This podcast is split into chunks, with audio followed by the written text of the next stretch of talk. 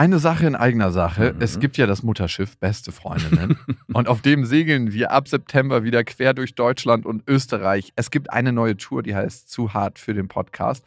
Und da kommen so ein paar Inhalte rein, die wirklich zu hart sind für den Podcast. Es gibt sehr viel Interaktion mit euch. Es wird ein Riesenspaß. Es ist immer wahnsinnig lustig, was uns die Leute danach spiegeln. Man hat einfach einen saugeilen Abend. Also wir zumindest. Wir zumindest und hoffentlich auch alle anderen. Wir hatten auch letztes Mal die Erfahrung gemacht, dass beste Vaterfreudenhörer bei der Tour waren und auch sehr viel Spaß hatten. Ja, unbedingt. Und unbedingt. irritiert waren, was wir hier überhaupt machen. ja, ganz genau. Es gibt ja Leute, die hören beste Vaterfreunde, die kennen beste Freundinnen nicht. Mhm. Und es wird eine gesunde Mischung. Also sowohl beste Freundinnen als auch beste Vaterfreundenhörer werden abgeholt. Und ihr könnt euch jetzt die Karten sichern. Die Infos findet ihr in den Shownotes und die Karten gibt es auf bestefreundinnen.de. Und es gibt nicht so viele. Also falls ihr überlegt, macht's lieber jetzt. Warum gibt es die Welt? Papa, ich hab dich lieb. Mama macht die Arbeit und Papa macht den Quatsch. Beste Vaterfreuden. Der langweilige Podcast übers Vatersein. Ja, ja, ja, ja, ja, ja. Ich hasse Papa. Weißt du, dass Mama auch manchmal weint wegen dir? Halt die Fresse, halt die Schöpfe. Setz dich bitte hin. Hallo und herzlich willkommen zu Beste Vaterfreuden. Hallo. Hallo. Hey weißt du, woran ich gerade struggle? Meine Tochter meinte, warum müssen Erwachsene immer so viel arbeiten? Und meine Arbeit, die sie sieht, zumindest, ist ja am Computer. Ich spiele ja am Computer quasi aus ihrer Sicht. Ja klar, machst eigentlich nichts anderes als spielen. Wird mir auch von meinem Sohn vorgeworfen regelmäßig. Papa, du spielst schon wieder. Nein. Natürlich nicht. Ich wünschte, es wäre ein Spiel. Aber wie erklärt man seinen Kids, was man beruflich macht?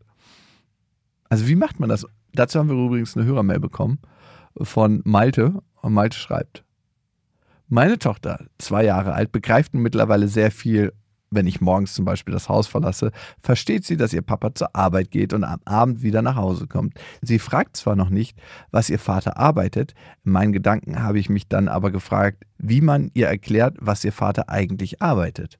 Ich arbeite in der Informatik, produziere also nichts, was man anfassen kann. Es wäre wohl einfacher, den Kindern zu erklären, wenn man Schreiner, Busfahrer oder Polizist wäre. Und dann kann man auch erklären, was man den ganzen Tag macht. Wie habt ihr euren Kindern erklärt, was ihr den ganzen Tag so macht?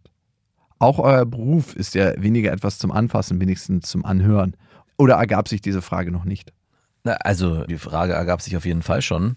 Ich meine, meine Kinder und ich glaube auch deine doch, ja, die war ja hier auch schon mal bei uns mit im Büro mhm. und die hatten ja auch ziemlich viel Spaß, als sie mit dem Mikrofon aufgenommen haben. Das war auch das erste Mal, dass sie so vielleicht so ein bisschen verstanden haben, ah, okay, Papa erzählt hier irgendwas und quatscht ins Mikrofon. Das hatte mein Sohn noch mal gesagt, Papa quatscht auf Arbeit. Mhm. Ich gesagt, ja, hast du gar nicht so unrecht. Aber trotzdem habe ich mich da gefragt, das ist schon irgendwie auch abstrakt für ein Kind und wahrscheinlich auch für meine Kinder, wenn man so ein Nimm dein Kind mit zur Arbeit Tag hat und wir nehmen unsere Kinder mit hierher und eigentlich erschaffen wir nichts, sondern wir sitzen hier und reden und tippen auf unserem Laptop rum. Mhm. Und wie du Malte ja schon schreibst, ist es, glaube ich, viel, viel einfacher für Eltern, die mit Holz arbeiten, wo man ja im Bus fährt. Auch, keine Ahnung, wenn man Häuser baut oder irgendwie im Garten arbeitet, also Landschaftsbau ist, wo alles, was mit den Händen erschaffen wird, ist für Kinder viel, viel einfacher zu greifen, weil sie ja selber in der Kita, gerade in den ersten Lebensphasen, viel mehr haptisch unterwegs sind als gedanklich. Also klar denken sie viel nach, aber alles, was kreiert wird oder gemacht wird, es wird gebastelt, es wird gezeichnet, es wird ist gemalt. Auch schön. Und ist auch schön, klar. Und am Ende gibt es immer ein Ergebnis, was man dann toll den Eltern präsentieren kann. Ja, schön gemalt, toll, was du da gebaut mhm. hast. Und wenn ich nach Hause komme oder wenn ich im Homeoffice bin, was noch viel abstrakter ist, glaube ich, für ein Kind, wenn man nicht zur Arbeit geht, sondern wenn man einfach zu Hause bleibt und den ganzen Tag in den Laptop irgendwie reintippt, was, macht, was ja. macht Papa da eigentlich? Das ist auch so abstrakt. Und es ist ja nicht nur so fürs Kind abstrakt, es ist für einen selber auch abstrakt. Also ich finde es manchmal wirklich schon verrückt, dass man gar nicht mehr wirklich mit anderen Menschen kommuniziert an Tagen, sondern nur über Textzeichen, die man in seinen Laptop reinhämmert und dann über das Mysterium Internet an die andere Person schickt und den ganzen Tag nichts anderes macht. Stell dir vor, da gäbe es gar keine andere Person. Ja, und das ist es ja. Eigentlich fühlt sich manches an, man, man ist, man ist gar nicht in Kontakt. Man ist gar nicht in Kontakt. Man ist mit irgendwas macht man, aber es ist eigentlich nur Luft. Und die Luft um die Ecke schaufeln. Und das macht es mir auch so schwer, oder hat es so schwer gemacht, meinen Kindern zu erklären, was ich da mache, weil es sich manchmal gar nicht so richtig wie Arbeit anfühlt. Also es fühlt sich, ich weiß nicht, wie es dir geht, gerade, also wenn wir hier ins Mikrofon sprechen, würde ich schon sagen, ist es nochmal mehr. Also es ist keine Arbeit, aber es ist, hat mehr was von Schaffen zu tun, als wenn man in den Laptop irgendwelche E-Mails reindonnert und die in den Äther rausschickt, habe ich nicht immer unbedingt das Gefühl, hey, ich habe jetzt krass was kreiert oder krass was geschaffen oder irgendwas gemacht. Das ist eine super abstrakte Arbeit. Also meine Familie kommt ja eher aus dem schaffenden Gewerbe. Mein Vater ist gelernter Maurer und mein Opa ist das auch. Und da hast du dann zum Schluss gesehen, wenn so ein Haus entweder restauriert wurde oder mein Opa hat ganz viel im Tiefbau gemacht und auch Schornsteine gemauert, da hast du so einen riesen dicken Schornstein gesehen am Ende. ah, ich habe den Schornstein gemauert. Konntest dich dann mit deinem Bein unten ranlegen und dann hochgucken und sagen, das ist mein Schornstein.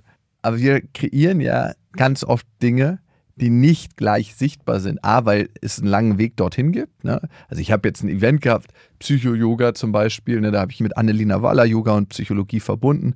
Und die ersten zwei Wochen vor so einem Event sind einfach immer mal wieder E-Mails hin und her schicken, bis es dann wirklich zu dieser physischen Erscheinung kommt. bis man das dann wirklich macht. Aber ganz viel ist wirklich abstrakte Zeichen, Ja. Codes eingeben in seinen fucking Laptop. An dieser Stelle eine kleine Werbung. Und es ist Ikea mit Small Start und ihr kennt die Serie für Kinder, da können Kinder alleine Ordnung lernen und aber auch ihr Leben gestalten im Kinderzimmer. Und das ist eine Serie, die mitwächst, das heißt sehr, sehr praktisch.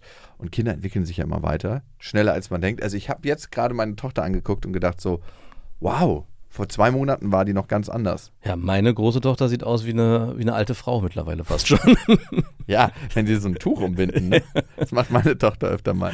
Und das Schöne an Smallstart ist, wie gesagt, dass es sich mitentwickelt und es gibt was Neues. Nämlich neue Accessoires im Sinne von, die Fronten kann man jetzt wählen, welche Farben man haben möchte und die Griffe sowie weitere tolle Accessoires.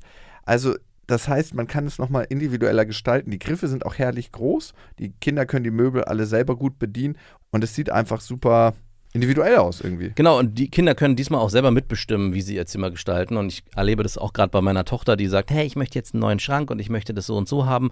Und Ich mache einfach mal neue Griffe. ich mache einfach mal neue Griffe. Du glaubst nicht, was manchmal nur ein bisschen andere Farbe macht mit der individuellen Auslebung dieser ganzen Sachen. 100 Prozent. Und die kann man jetzt wechseln, sowie andere tolle Accessoires. Small Start bei Ikea, schaut mal vorbei. Die Infos dazu findet ihr auch nochmal in den Shownotes. Und auf ikea.de. Und ich frage mich manchmal auch, ob es für Kinder, nicht besser ist das falsche Wort, aber vielleicht auch nicht nur abstrakt, sondern auch komisch ist, wenn Papa und auch Mama eigentlich gar nichts wirklich erschaffen. Also ich frage mich manchmal, ob Kinder von Maurern, Gartenlandschaftsbauern, Schreinern, SchreinerInnen. SchreinerInnen, die wirklich auch nach Hause kommen und vielleicht auch Bilder zeigen oder vielleicht was mitbringen. Guck mal hier, oder das Haus, guck mal, Papa hat dieses Haus gebaut. Ja.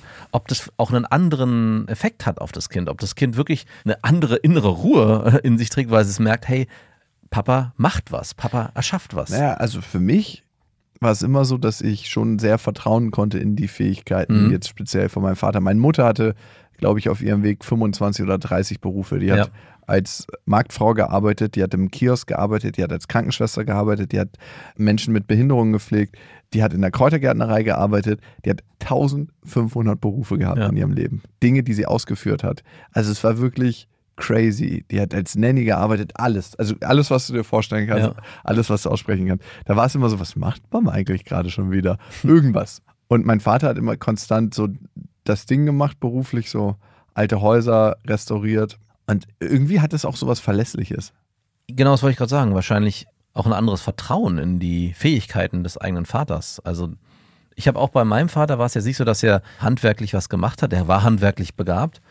Er war zumindest immer so ein, so ein, ähm, Tüftler. so ein Tüftler. So, hey, ich habe hier noch eine, ein Schräubchen, noch das reicht. Das ist zwar nicht lang genug, aber das hält. Fand ich immer ganz erstaunlich, weil es dann doch immer geklappt hat. Aber der hat trotzdem, der war ja war Ingenieur und hat bei den Berliner Wasserbetrieben gearbeitet und war eigentlich Architekt oder hat sozusagen Klärwerke geplant und die dann auch gebaut. Und das hat er mir dann auch mal gezeigt, was man da, was dazu gehört, so technisches Zeichnen und dann auch irgendwann am Computer die Sachen so erstellen und dann auch vor Ort das begutachten, betreuen, wie die Sachen erbaut werden. Und als ich das dann gesehen habe, vorher war es auch immer nur, Papa fährt ins Büro und macht da irgendwas. Aber als ich zum ersten Mal das gesehen habe, wie er da auch Sachen zeichnet oder ich das auch mal machen durfte, habe ich auch verstanden, ah, okay, hier wird was kreiert, hier passiert was. Papa macht was mit den Händen.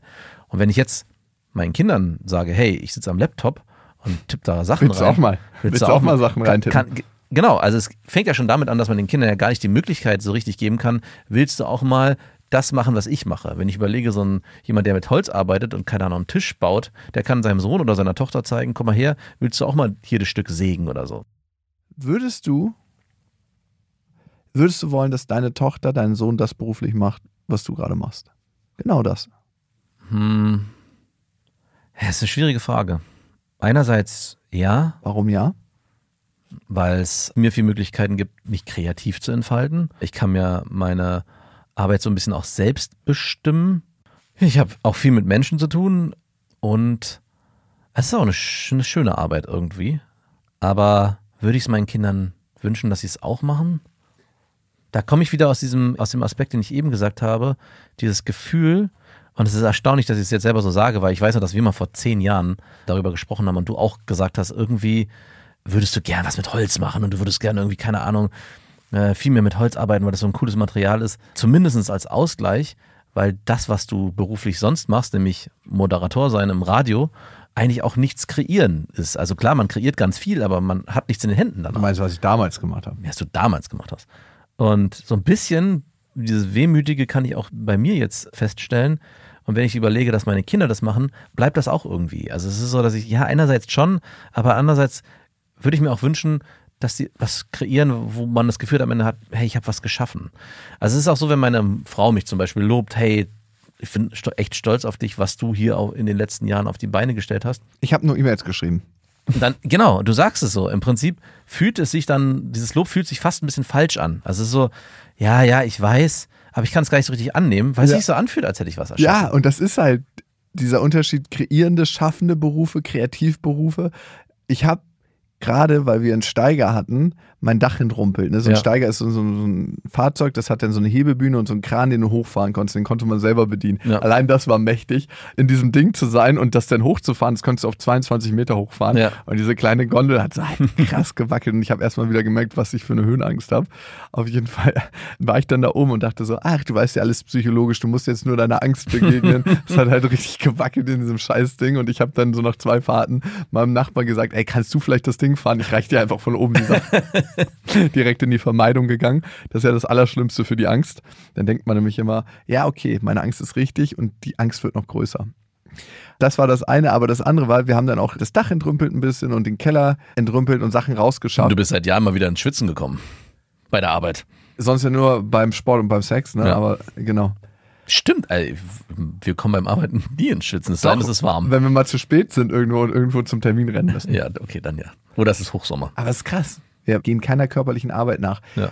Auf jeden Fall hat sich das so mächtig angefühlt nach diesen zwei Stunden. Es hat nur zwei Stunden gedauert und alles war ordentlich und es hat so, die äußere Ordnung hat auch so eine richtige innere Ja. Ordnung bei mir erzeugt und es war so, look what I did. So viel habe ich in den letzten fünf Jahren nicht geschafft, wie ich heute in zwei Stunden geschafft habe. Nee, es, war gefühlt. so, es war mir schon die ganze Zeit ein Dorn im Auge, die Sachen, die rumstanden und so. Ich hasse ja Unordnung. Ja. Und ich dachte mir so, nee, das muss jetzt mal weg und das und dann alles so entrümpelt und, und es war so, wie befriedigend muss das sein, wenn du das öfter machst? Was hast du denn entrümpelt bei dir? Naja, also, es waren einfach noch so Bausachen übrig und Wo waren die denn versteckt in der Wohnung? Holz. Nicht in meiner Wohnung. Ach so. Nee, nee, nee, auf dem Dach Ah, okay. und im Keller. Ach so, okay.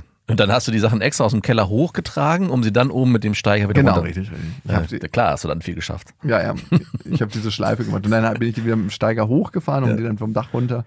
Nein, es war aber krass, das in der Transformation zu sehen, was ich geschaffen habe.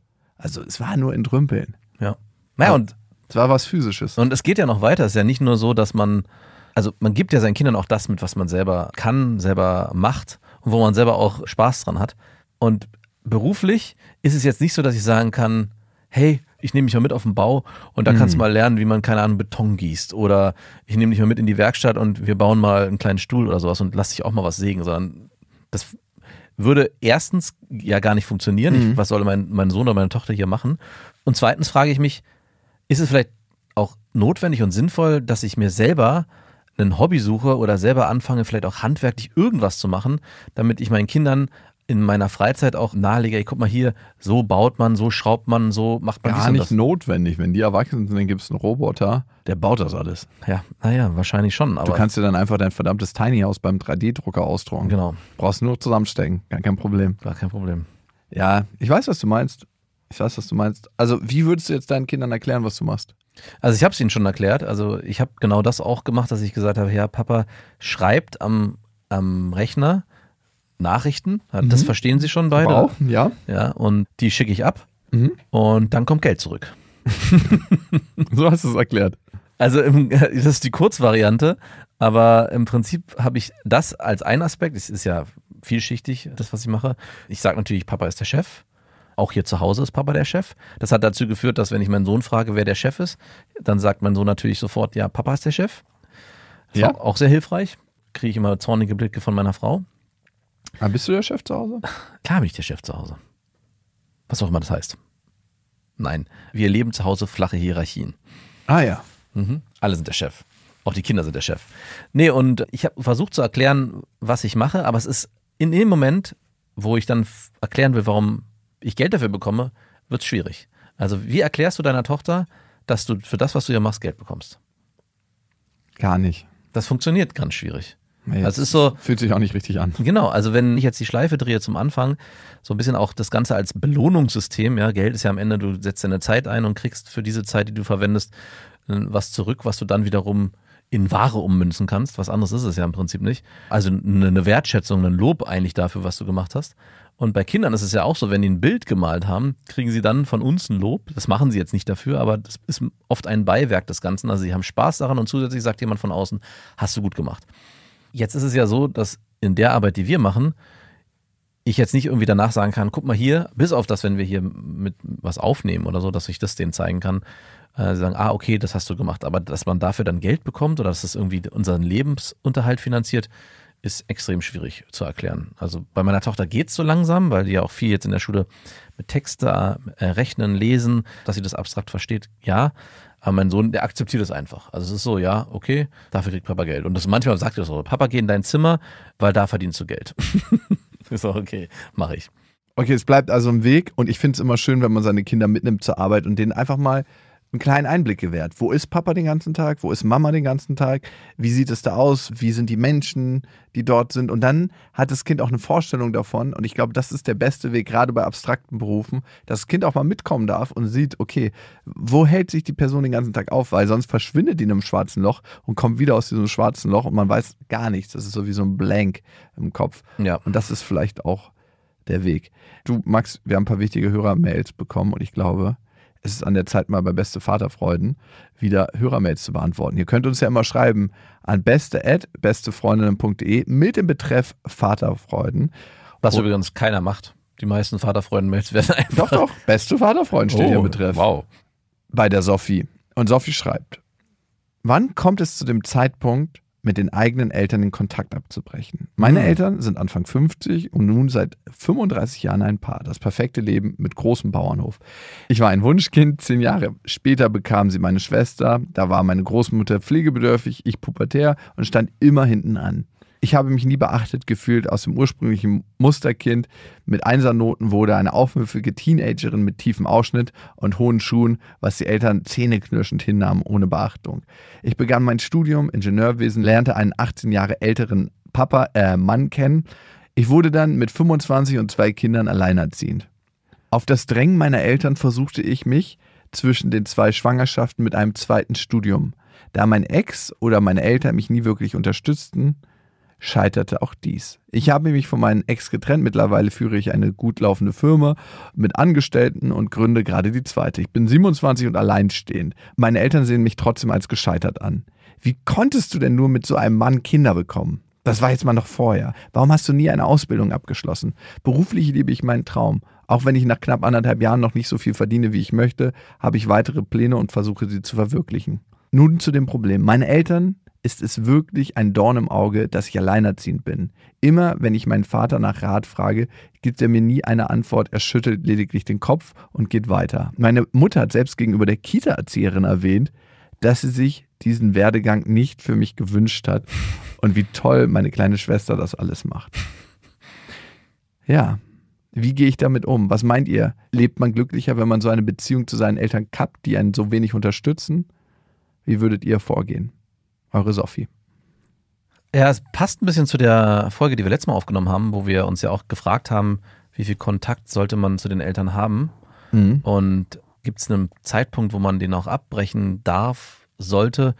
Oder kommt dann irgendwann das irgendwie schmerzlich zurück, wenn die Eltern dann sterben, dass man sich sagt, fuck, ich hätte doch mehr Zeit mit denen verbringen sollen. Also ab wann sollte man den Kontakt zu den Eltern abbrechen, ne? Ja, und ich glaube, ein Indikator dafür ist gar nicht so sehr unbedingt an die Eltern geknüpft, sondern sollte man mit Menschen Zeit verbringen, die einem nicht gut tun, wo man auch nach vielen Jahren merkt, hey, eigentlich kriege ich hier immer nur Bullshit ab. Also eigentlich werde ich immer nur runtergemacht, eigentlich gibt mir das persönlich gar nichts. Das heißt jetzt nicht, dass ich dem Ideal hinterherstrebe, jeder Mensch muss mich persönlich weiterbringen und ich muss immer mich mit Leuten umgeben, die mir inneren Wachstum geben. Das muss Mhm. nicht immer sein. Aber ich will schon mit Menschen mich umgeben, die mir und meinem Selbstwert gut tun. Und wenn ich das höre, dass über Jahre hinweg, und ich vermute mal, dass du wahrscheinlich auch mit deinen Eltern das mal thematisiert hast, das wäre jetzt meine nächste Aussage, falls du das nicht gemacht hast, solltest du das auf jeden Fall tun, ob es nicht der richtige Weg ist, ja, vielleicht dann doch zu sagen, zumindest den Kontakt so einzuschränken, dass es nur noch auf ein Minimum sich reduziert. Und das würde für mich bedeuten, Geburtstage anrufen, Weihnachten Und Kinder parken. und Kinder ab. Ja, wahrscheinlich, also das ist noch die nächste Frage. In dem Moment, wo du natürlich alleinerziehend bist und vielleicht auch auf die Hilfe deiner Eltern angewiesen bist, oder das zumindest derzeit noch einforderst, dass sie auf die Kinder regelmäßig aufpassen, ist es natürlich so ein bisschen so ein Handel, also den, den man dann eingeht, wo man sich fragen muss, brauche ich meine Eltern weiterhin oder schaffe ich das auch alles alleine? Aber wenn du das eigentlich alleine schaffst und deine Eltern da gar nichts mit zu tun haben, bin ich der Meinung, dass man definitiv auch den Kontakt auf ein Minimum reduzieren darf Mhm. und vielleicht sogar sollte. Sophie, deine Frage zielt ja eigentlich auf was Größeres ab, ne? Anscheinend entsteht da immer wieder Schmerz in dem Kontakt mit deinen Eltern, weil du etwas suchst bei deinen Eltern, was du nicht findest. Nämlich Anerkennung, Wertschätzung, das Gefühl von geliebt werden. Ist es nur das? 100 Prozent, das ist das, was wir uns wünschen. Ja, aber ich höre in der Mail mehr. Also ich höre ja nicht nur, dass die Eltern ihr das Gefühl von Anerkennung und Wertschätzung nicht geben, sondern es geht ja sogar noch weiter. Es ist ja sogar, Ja, Liebe, geborgen sein, akzeptiert werden. Ja und noch eigentlich fast schon Erniedrigung, Mobbing. Mobbing, Mobbing in der eigenen Familie. Beleidigung. Also ja, ich bin voll bei dir, aber ich glaube fast, dass es noch Naja, aber das ist doch, also in erster Linie wollen wir alle, alle Menschen auf diesem Planeten, alle acht Milliarden, Mhm. geliebt werden. ja, Aus Mangel daran bewundert und wir wollen zumindest akzeptiert werden oder so gelassen, wie wir sind. genau. Und wenn wir das noch nicht mehr haben, wollen wir irgendeine Reaktion von anderen Menschen haben. Das heißt, wir wollen irgendwie provozieren, danach werden wir gewalttätig und danach fangen wir irgendwelche Weltkriege an. So geht die Kette. Mhm. Aber wir brauchen immer Beachtung. Ja, Und einigen ist es lieber, die einen ganz großen Mangel an Beachtung haben, negative Beachtung zu kriegen, Ja. als überhaupt keine. Ja. Und klar, bei dir geht das nochmal weiter, Sophie, aber ich glaube, dein Wunsch, den du in dir trägst, ist eigentlich, von deinen Eltern geliebt, gewertschätzt, akzeptiert zu werden. Mhm. Und wenn das nicht möglich ist, dann zumindest so gelassen zu werden, wie du bist. Ja. Und die Frage ist, die du dir wirklich ernsthaft stellen musst, bist du da an der falschen Adresse? Können sie dir das geben? Weil ganz oft wollen wir Dinge von Menschen, die sie überhaupt nicht geben können. Die können sie auch noch nicht mal sich selbst geben. Du kannst mit ziemlicher Sicherheit davon ausgehen, dass deine Eltern sich das noch nicht mal selber geben. Mhm. Und dass es da irgendwo eine ganz große Unsicherheit gibt bei deinen Eltern, für die du gar nicht zuständig bist, aber deren Auswirkungen du ertragen musst. Also dein Vater, deine Mutter wurden wahrscheinlich von ihren Eltern auch schon nicht so angenommen, wie sie sind. Ja. Da gibt es ein ganz, ganz großes, unbefriedigtes Bedürfnis. Und in dem Moment, wo sie dich anerkennen, so wie du bist und das toll finden, müssen sie ihren Schmerz nachspüren, von ihren Eltern nicht angenommen und anerkannt zu werden. Und deswegen können sie dir das gar nicht geben. Das ist nicht auf deren Horizont und auf deren Landkarte. Und großes Leid wird immer dadurch erzeugt, wenn man etwas sich wünscht, aber dieser Wunsch nicht erfüllt wird. Das heißt, vielleicht ist es an der Zeit, sich von diesem Wunsch zu verabschieden. Würdest du sagen, man darf auch so einen Mittelweg wählen? Also könnte sie es schaffen zu sagen, okay, ich kriege von meinen Eltern nicht mehr das, was ich mir eigentlich wünsche und was ich vielleicht auch brauche, aber ich bin so mit mir im Reinen, dass ich weiß, was ich kann, wer ich bin und ich akzeptiere meine Eltern so, wie sie sind. Das ist der Weg, der einzige Weg zum Frieden. Also, Glaubst du das? Ja, 100 Prozent. Also, sie wird never ever von dem kriegen, was sie sich alles so wünscht, was auf ihrer Ja. Bedürfnispalette ist. Genauso wie sie den Eindruck hat, dass ihre Eltern jemand anderes wollen, um sie lieben zu können, möchte sie ja auch, dass ihre Eltern was anderes sind. Ja. Aber beide sind nun mal das, was sie sind. Und da geraten sie aneinander. Die Eltern wünschen sich eine Tochter, die immer noch in einer glücklichen Beziehung ist, die vielleicht irgendwo einen anderen Job macht, der sicher ist und der nicht das Gefühl von Angst bei denen auslöst, wenn sie denken, oh, unsere Sophie, die hat so einen wackeligen Job, die ist selbstständig, das geht ja nicht, das haben wir selber nie so richtig gemacht, darum wissen wir nicht, dass das funktionieren kann. Und weil wir unsere Tochter so gerne mögen, möchten wir, dass sie in Sicherheit ist. Weißt du, diese ganzen Filme laufen ja ab. Ja. Und Sophie möchte, warum können mich meine Eltern nicht so lieben, wie ich bin? Warum können sie mich nicht akzeptieren? Warum sprechen sie mir nicht mehr Lob aus? Ich streng mich so an. Ich werde schon beruflich selbstständig, gehe den erfolgreichen Weg, habe zwei Kinder, bin alleinerziehend. Ich mache den ganzen Tag was und trotzdem lieben sie mich nicht. Diese zwei Welten kommen ja aufeinander. Und wenn beide Seiten mehr akzeptieren würden, der andere bleibt erstmal so, wie er ist. Ja, ich frage mich nur, ob das möglich ist, dass man, weil einer von beiden Parteien und eigentlich, was heißt einer, eigentlich muss sie ja akzeptieren, dass ihre Eltern sich nicht mehr verändern werden Mhm. und sie muss versuchen, das so anzunehmen und hinzunehmen fast schon und sich bei Treffen, um, sei es regelmäßigen Treffen oder auch Weihnachten oder Ostern fällt mir da ein, dass diesen ganzen Bullshit, der wahrscheinlich auf sie einprasselt, immer wieder an ihr abprallen zu lassen und sich zu sagen, es geht nicht besser, meine Eltern wissen es nicht besser, sie, eigentlich wollen sie ja nur das Beste für mich, aber das Beste, was sie wollen, stimmt halt nicht mit dem überein, was ich mir ausgesucht habe. Und das ist, meine ich, mit der Frage, geht das überhaupt, wenn man sagt, hey, ich lasse euch so wie ihr seid, ich finde meine innere Ruhe und wir treffen uns in der Mitte, wenn die Mitte eigentlich bedeutet, dass man sich selber krass beschneiden muss. Naja, also ich sehe es ein bisschen eingeschränkter. Wir hatten jetzt gerade in der Mail, dass Sophie ihren Vater nach Rat fragt. Ja, stimmt. Fragst du deinem Vater wirklich nach Rat, weil du seine Meinung hören willst, weil du wirklich eine fachspezifische Frage hast zu deinem Business, die er vielleicht gar nicht beantworten kann? Oder fragst du ihn nach Rat, weil das ein Weg ist, um mit deinem Vater Kontakt aufzubauen, weil das ein Weg ist, ihm eine Brücke zu bauen, in seiner Kompetenz zu glänzen und dass ihr einfach über eine Sache reden könnt, einen Weg Kommunikation zu haben, einen Weg Verbindung miteinander zu haben. Hm. Und wenn du merkst, dass dieser Weg immer scheitert, dann versuch doch nicht den gleichen Weg immer wieder zu gehen, weil du kennst ja schon das Ende. Ich finde immer, es ist auch eine Frage der Perspektive. Es laufen viele Sachen scheiße mit meinen Eltern. Was läuft denn gut? Hm. Also wir konzentrieren uns ganz oft darauf, was wir uns wünschen und wo unsere Wünsche nicht erfüllt sind und wo wir dann so wahnsinnig enttäuscht sind. Und ja, das stimmt. Und das ist so. Und das tut weh. Und das ist scheiße. Ah, ist manchmal gar nicht so einfach. Ich verstehe es auch wieder schon. Ähm, Ich verstehe sie auch. Also ich komme ja aus, nicht aus einer ähnlichen Perspektive, aber ich kann zumindest nachvollziehen, wenn man versucht, immer das Positive drin zu sehen und dann am Nee, Ende. nee, nee. mm, mm. Ich glaube, es, ich sehe nicht, dass man nur das Positive sehen soll. Auf gar keinen Fall. Nee, nee, Ey, Toxic ich hab- Positivity. Ich habe dich schon verstanden, dass man sich die Frage stellt, was ist denn auch gut? Also, dass man eben nicht nur. Nee, was ist möglich mit meinen Eltern überhaupt? Man muss sich die vorstellen wie zwei emotional eingeschränkte Menschen, die nicht in ihrer Entwicklung ihr volles Potenzial ausleben könnte. Emotionale Behinderung haben die, beide. Die haben beide eine schwere emotionale Behinderung. Ja, du lachst jetzt. Nein, nein, ich lache nicht. Das sind emotional behinderte Menschen. Wort. Das sind zwei sehr passende Wörter. Was ist für sie möglich in ihrer emotionalen Behinderung? Du würdest jetzt ja auch nicht von jemandem, der körperlich behindert ist, verlangen, du, die Treppen läufst du schön selber und trägst bitte noch deinen Rollstuhl auf dem Rücken. Also du kannst es auf dem emotionalen Level ähnlich sehen. Das hört sich jetzt verrückt an, aber die sind einfach so. Ja, ja. Und du wirst sie fucking nur in ganz kleinen Schritten. Du kannst mit denen in die emotionale Reha-Therapie gehen. Aber auch da werden sie nur ganz kleine Schritte machen. Vielleicht wollen sie sich auch nicht verändern. Vielleicht sagen sie, oh Gott, was ich dann alles fühlen müsste, darauf habe ich gar keinen Bock. Ich bleibe lieber emotional behindert. Ja. Oder sie sind sich nicht mehr ansatzweise dessen bewusst. Sie sind sich 100% nicht dessen bewusst. Sie sind sich noch nicht mal bewusst, dass sie emotional behindert sind. Wir alle sind emotional behindert. Ja, das stimmt wohl. Wir alle sind emotional behindert und die meisten wollen nicht in die emotionale Reha-Klinik. Eigentlich machen wir alle die, müssen wir alle auf die emotionalen Paralympics. das ist auch ein Schmerz, ne, weil das auch der Verlust ist. Deine Hoffnung, dass du doch irgendwann die Anerkennung von deinen Eltern bekommst, hält dich vor allem von einer Sache ab. Das zu spüren, dass es ein wahnsinniger Verlust ist, dass das niemals passieren wird. Ziemlich sicher niemals passieren wird. Und das ist ein Riesenschmerz. Und in dem Moment, wo du bereit bist, dich davon zu verabschieden, musst du diesen Schmerz spüren. Musst du die Hoffnung aufgeben. Auf der anderen Seite wird es dich freier machen und wird vielleicht eine andere Begegnung zulassen. Eben in ihrem Feld der Möglichkeiten. Ja.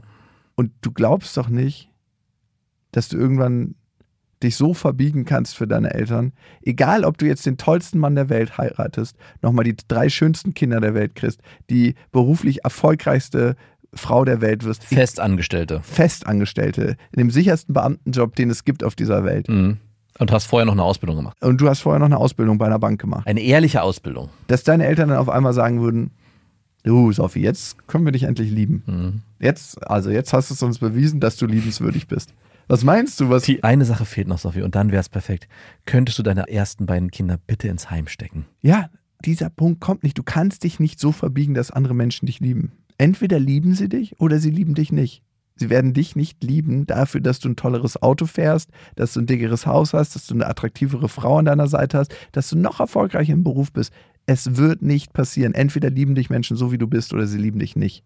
Wir gehen immer wieder auf die Illusion ein, dass das irgendwie kommen wird, kommen könnte. Aber es wird nicht fucking passieren. Und deswegen kannst du es auch gleich sein lassen. Du kannst es einfach sein lassen. Du wirst dich nie so verändern können, dass deine Eltern anfangen, dich zu lieben. Weil ich bin mir schon ziemlich sicher, in ihrer emotionalen Behinderung lieben dich deine Eltern so, wie sie können. Das eine ist eine neue Perspektive auf die Eltern gewinnen und sie in ihrer Unsicherheit, in ihrer Behinderung zu erkennen. Das andere ist einen neuen Weg für sich zu finden. Gibt es einen Weg, dass ich mich, obwohl ich vielleicht von meinen Eltern nicht so angenommen wurde und vielleicht auch von meinem Partner nicht so angenommen wurde, weil ziemlich sicher ist es, dass du dir einen Partner gesucht hast, der ähnlich zu deinen Eltern tickt und nicht so wahnsinnig verwunderlich ist, dass die Beziehung gescheitert ist, weil du wieder nicht das bekommen hast, wonach du so tief suchst. Mhm. Aber erst wenn du lernst, dich selber anzunehmen für das, was du bist und selber Ruhe in dir zu finden, hast du überhaupt die Möglichkeit, einen Partner zu finden, der dann nochmal eine Schippe rauflegt. Davor bist du blind. Davor suchst du nach deinen Eltern, aber niemals nach einem Partner, der wirklich dir einen Mehrwert in deinem Leben gibt. Und das ist die Reise, auf der wir uns alle befinden. Also, ich meine, dein Thema, glaube ich, das können ganz, ganz viele Menschen für sich sehen. Und ich kann es auch für mich sehen. Ich muss erst akzeptieren, dass meine Eltern mit ihrer eigenen emotionalen Behinderung das tun, was ihnen möglich ist. Ob es jetzt aus unserer Sicht das Beste ist? Uh, Und wie emotional behindert sind wir eigentlich gegenüber unseren Kindern? maximal. Also da gibt es auch ganz viele Baustellen. Ja. Da gibt es ganz viele Baustellen. Und klar, man gibt immer seine Schatten weiter, ne? So wie man das Licht weitergibt, gibt man auch seine Schatten weiter. Und jede Generation versucht es dann wieder von vorne.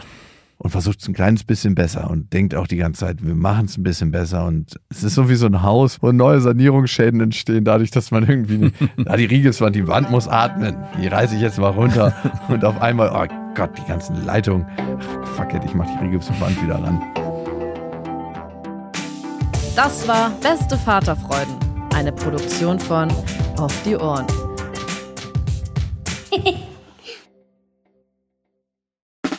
Der 7-One Audio Podcast-Tipp. Max, wann hast du das letzte Mal so richtig brutal offen mit jemandem geredet? Also so, dass es wirklich wehtut. Mit dir. Ja. Hier. Das sind wir, beste Freundinnen, der ultra-ehrliche Männer-Podcast. Und wir reden über Liebe, Sex, Beziehung, über alles, was eigentlich hinter verschlossenen Türen besprochen wird. Und manchmal auch über Freundschaft. Bei uns erfahrt ihr so Sachen, wie man wirklich herausfinden kann, ob man mit einer Frau zusammen sein will oder doch nur bimsen. Und warum Max Freundin gerade zumindest im Podcast einen Riesenunfall mit ihrem Pferdehänger hatte. Das eine oder andere Gedankenexperiment wird ja auch noch gemacht. Also hört rein, jeden Donnerstag gibt's beste Freundinnen überall, wo es Podcasts gibt.